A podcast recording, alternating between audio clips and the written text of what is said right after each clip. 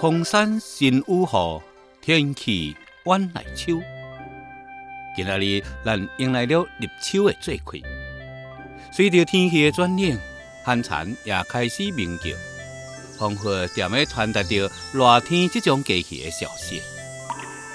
吴大夫伫个故都的秋当中，是安尼描写秋天的：秋天，无论伫个什么所在的秋天，总是好的。可是呢，北国的秋却特别的来得清、来得静、来得微凉。我的不完千里，着为杭州赶上青岛，搁还是着为青岛赶上北平来的理由，也不过是想要爬上一个啊，一个秋，这故都的秋味。无拄着北国之秋，已经将近十外年了。踮咧南方，每年到了秋天，总是会想起桃兰亭的芦花、钓鱼台的柳影、西山的铜墙、玉泉的夜月、潭柘寺的静声。踮咧北平，即便是无出门去咯，就是踮咧风城人海之中，做人一间啊破厝来徛，早起时啊爬起来，泡一碗高茶，踮咧顶啊一个坐。你有法通看到真悬真悬的霹雳的天色，有法通听到天顶下底混夹仔的白声。为槐树叶底向东，常常细细算着一丝一丝落落来的日头光，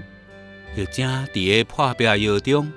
静静的对着亲像古册迄一款的看牛花雕营的男女，自然而然的。也有法通感觉到十分的秋意。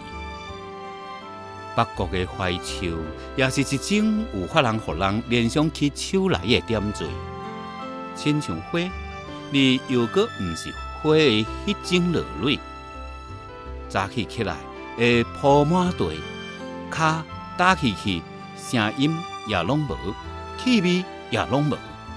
只有法通感觉出一点啊一点啊。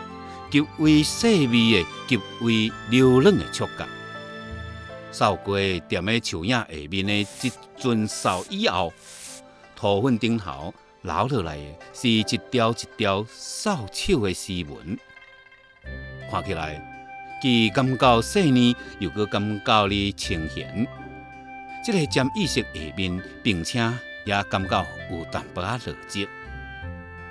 古早人所讲的“梧桐一叶立天下知秋”的遥想，大约也就是踮咧这个深沉的所在。